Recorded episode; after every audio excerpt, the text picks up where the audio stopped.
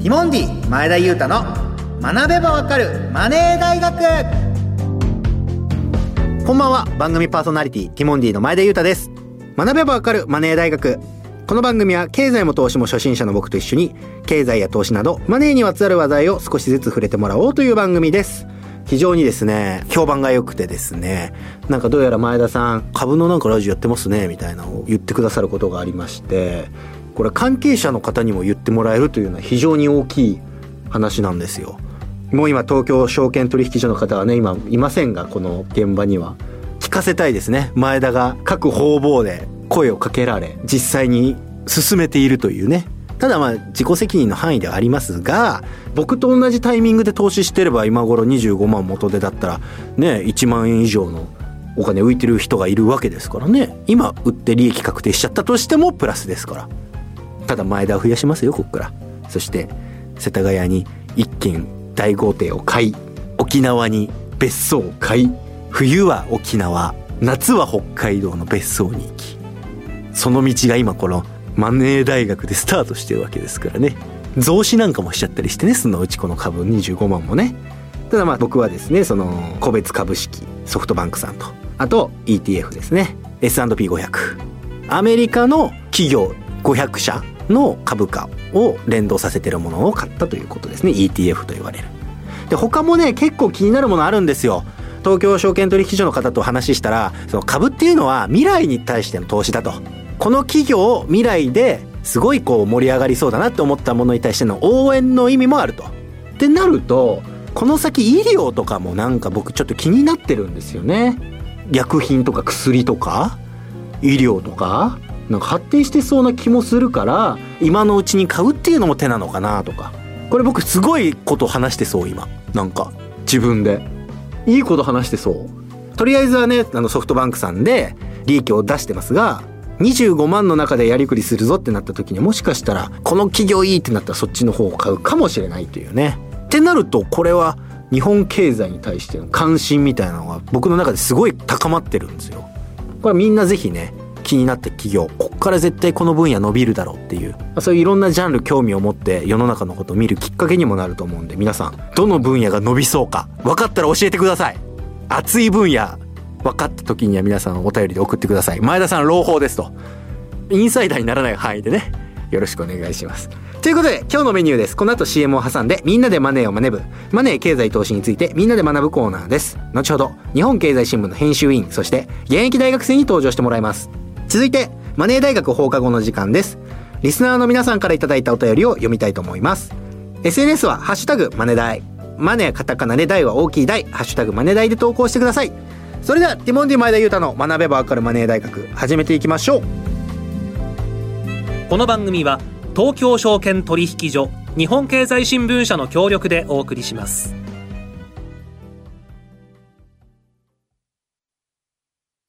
アリとキリギリス。諸君海が綺麗だな。おやキリギリス君じゃないか。アリ課長ご無沙汰しております。課長はやめてくれよ。もう僕は引退したんだから。だが現役時代から資産形成を続けていたので日々の暮らしに不自由はしていないんです。私もファイヤーしたつもりでしたが今は起業の道を選び社員たちと一緒に上場を目指して頑張ってますお互い頑張ってきたんだね。なんだあれは。JPX マネブラボ役立つお金の情報がいっぱい。社員の研修に使えますね。ここんなサイトがあるなんて。お金のこと投資のことまずはここから。総合金融経済教育ポータルサイト JPX マネブラボ投資に関する最終決定はご自身の判断でなさいますようお願いします。東京証券取引所。モンディ前田裕太の学べばわかるマネー大学。みんなでマネーを学ぶ。番組パーソナリティティモンディの前田裕太です。この番組で経済マネー投資について教えてくださるのは日本経済新聞編集委員の山本ゆりさんです。はい、日経の山本です。よろしくお願いいたします。よろしくお願いします。今回も元気によろしくお願いします。はい、まだまだ元気です。はい。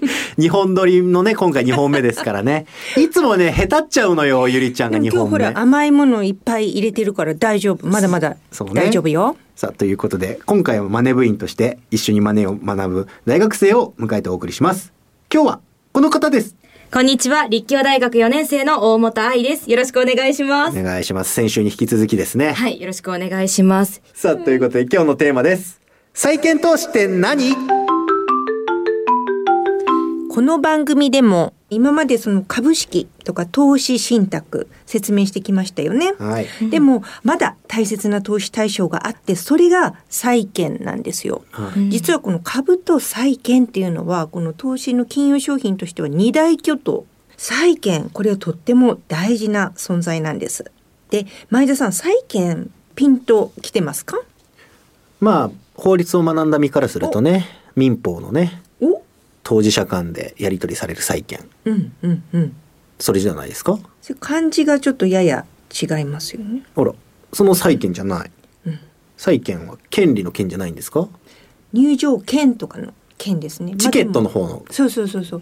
債でも権。実際やっぱり記事書いてても新聞でもね誤字で間違っちゃったりすることがそのまま あ行っちゃうみたいな時もあるんだけど権権利の漢字が。違うんですよ。ははい。い。債務うん。のチケット、債はい。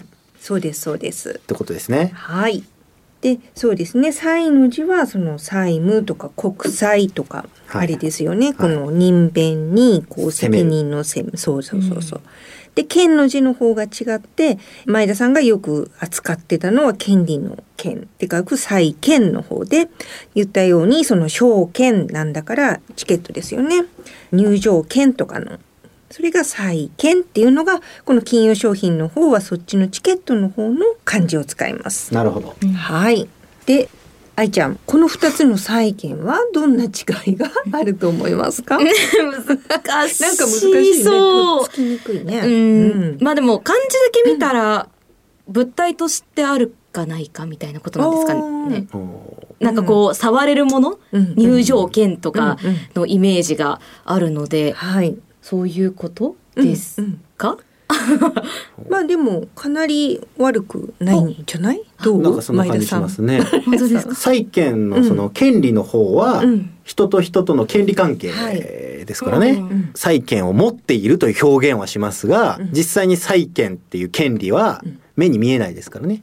ら書面とかでうん実際持ってますよっていうのを書きますが。はい。でも債券のチケットの方はうん国債とかも、まあ、あれは紙かなんかで発行されてるんですかね。昔は本当に紙でした。今もうね電子化されちゃってて、実態はないけど昔は本当にこうねガチャンガチャンガチャンガチャンってあの、うん。お金みたいに印刷なんかそのイメージあります？そうですそうです。昔のなんか額縁かなんかになんかあああるあるある。あったりしますよね。うんうん。大きい額のやつがみたいな。はい。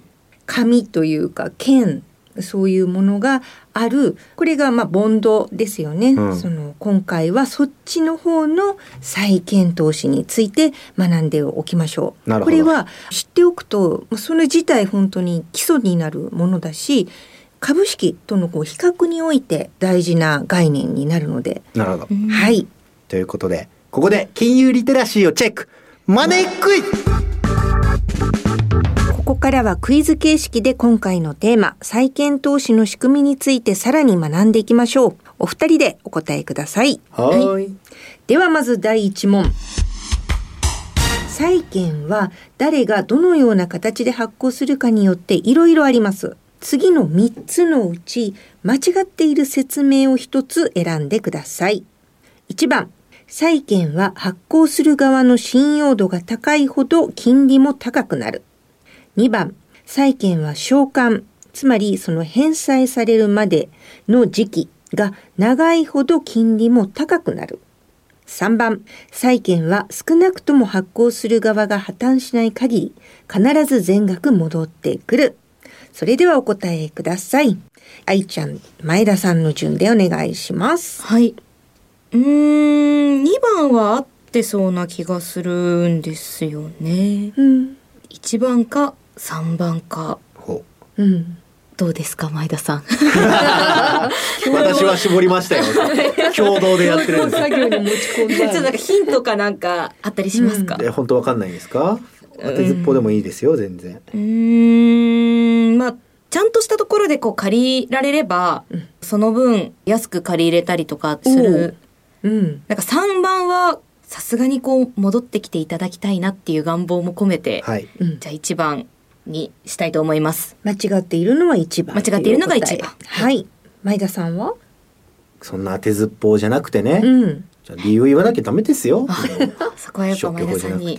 債券っていうのはですね、やっぱその、はい私がお金欲しいんです、100万欲しいんですって言って100万の債券を発行したとしたら、うんうん絶対返ってくるって分かってるのであれば、うんいわば絶対返すよって信頼度が高ければ高いほど、うんうんリターンもうん。低いはずなんですね。そうですね。だ金利が高くなるのはどうなんでしょうかっていうね。うん。信頼度が高ければ高いほど金利が低くなるということで、丸一が不正解。はい。まさにそうですね。大正解でしたね。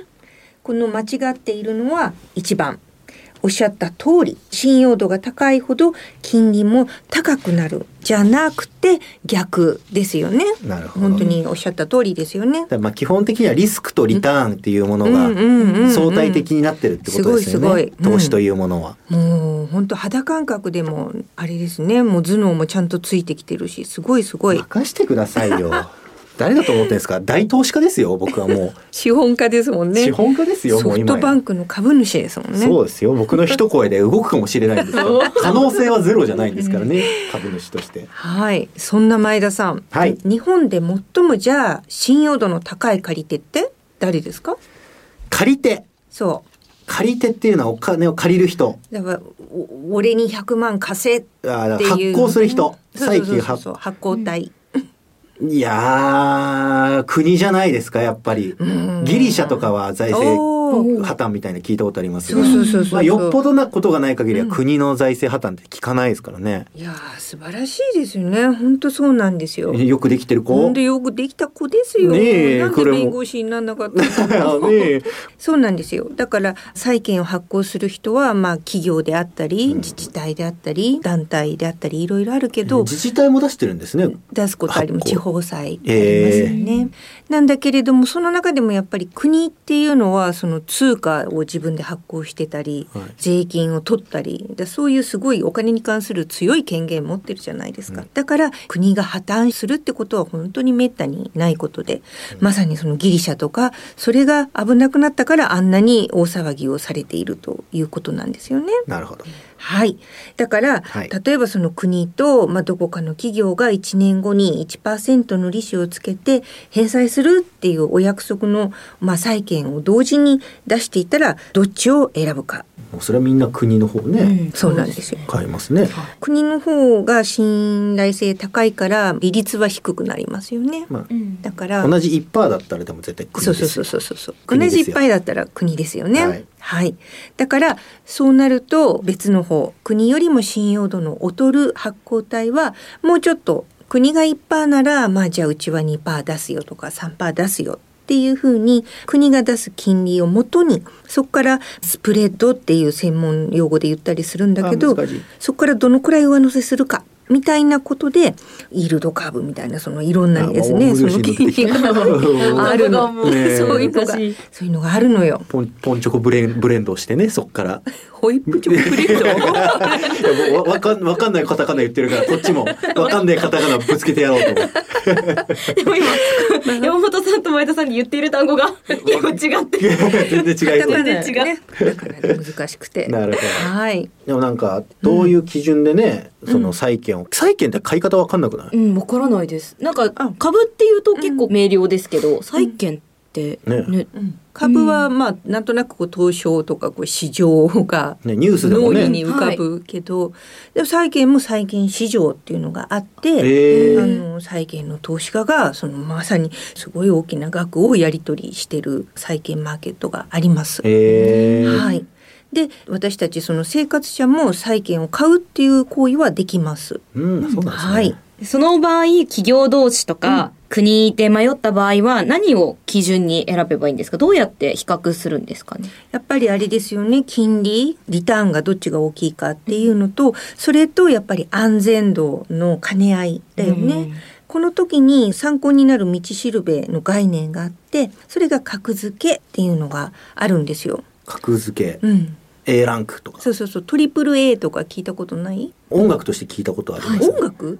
アーティストのねトリプル A はね。トリプル A 何それ？トリプル A トリはプル A それ何？あのアーティストの名前？ね名あ前。ー格付けってことですか？トリプル A は。トリプル A からダブル A、そうそうそう。あそう。あなるほど。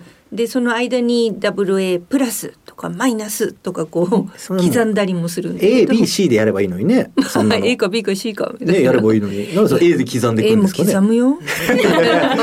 わかりづらくやるな。はい。はあ。まあ、それは本当に専門の会社があって日本にもあるし外国にも有名なところがあるんですけれども、まあそういう人たちが本当に専門家が元本が返ってくる確からしさをトリプル A とか B とか、まあ、C になっちゃうとダメなんだけどみたいなことを家族付けしているところがあります。なるほどただでもあのリスクとリターンってまあ表裏じゃないですか、はい。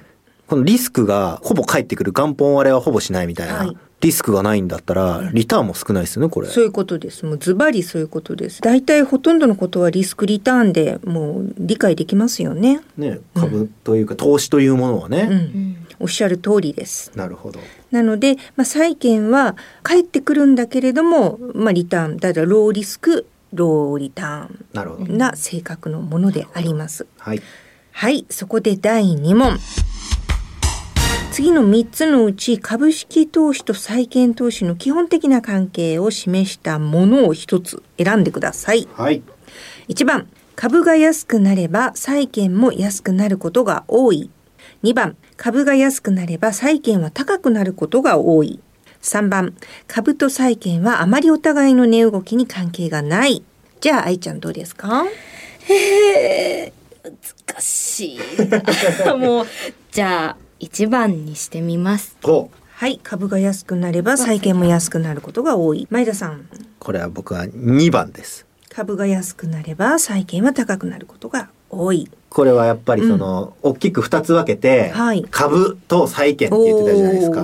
株というものがどうやら盛り上がってないぞと、うんうんうん。でも投資家たちは盛り上がってないからといって、うん。その経済活動をやめるようなすごい。やわな投資家たちがじゃない。うん。ってなると、うん。じゃあ次はリスクが大きいから、うん。みんなが手を出してたけど、どんどんしぼんでってると、うん。しぼんでってったらリスクしかがどんどんどんどん大きくなってますから、うん。だったら盛り上がってる方相対的に見て、こっちにお金を投入しようじゃないかと、そういうやっぱたくましい人たちがね僕のような、ね、もうなんか本当投資家目線になってきたよね。もう賢いわ。和製バフェットと呼んでもらいたい 前田をバフェットも知らなかったのにね、もう今じゃ 今じゃ友達みたいな感じ。かなと思うんですけどいや本当に正解であります。お正解は2番株が安くなれば債券は高くなることが多い。つまりこの2つはシーソーみたいに逆の関係にあるわけなんですよ。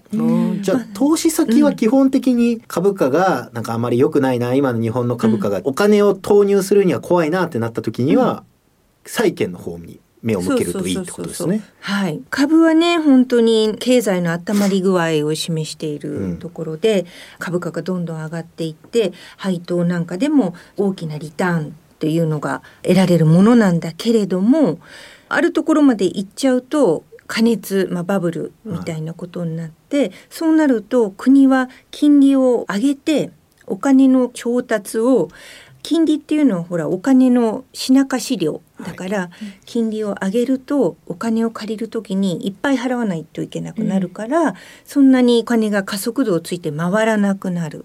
停滞しますよね金利が高くなると。はい。金利が高いってことはこの債券の金利も上がるわけなんだからそうか債券の金利も相対的に上がるんですね。上がりますその政策金利と連動するからだからそうですねところが今ねそれだなのにアメリカ調子いいんだけれども本来はそれで金利が上がってくるとあの債券の利回りが高くなって株の方は下がるっていう関係にあるわけなんですなね。るほど。はい我々のような位置投資家っていうのははい。今僕は株式買ってますけどはい。じゃあちょっと株式手放して債券の方にしようかなって思うこの基準というかどういうところを見て？金利がその今まではもう全く日本はずっとゼロ金利だったわけじゃないですか、うんでその政策金利がそれだけ低いってことは預金についてる金利も低いし債券の金利もすごく低いだからこれだけ貸したらこれだけリターン上げるよっていうのがものすごい低くてそれじゃあちょっと債券どうよって思ってたのが金利が復活してくれば1%とか2%とかでも確実にそれがチャリンチャリンって入ってくるお金なんですよ債券は。株はそういう確実性のあるものは全然ないのでその2つを両方持っとくっていうのは一つの正解かもしれないね。まあ分散させるってことですね。基本は分散投資ですからね。はあ一点集中は本当にやめた方がいいんですよね。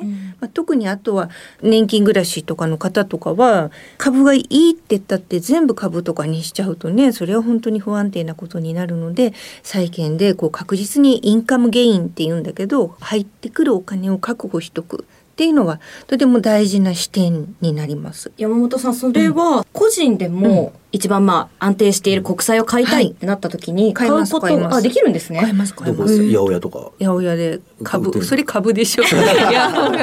債券は債券は債券は銀行も含めた金融機関で売ってます。へえ。特にその個人向け国債っていうのがあって機関投資家が本当に大きなお金で何千億とかでやり取りしているのとちょっと種類の違う個人のために使いやすくしましたよっていう個人向け国債っていうのがあるのでこれ毎月出ているのでへえそう。個人向け国債って調べたらうんうん今ね売ってるんですね。そう預金だと本当にまだ金利ってようやく上がって0.001だったのが上がったよっていうのがニュースになってるぐらい 本当に今金利少ないから。そうそれをようやくちょっと普通の状態に金利が上げられるかな上げたいなっていうところなるほど。だから個人向け国債の利率もちょっとじわり上がってきていて0.5%ぐらいあるの。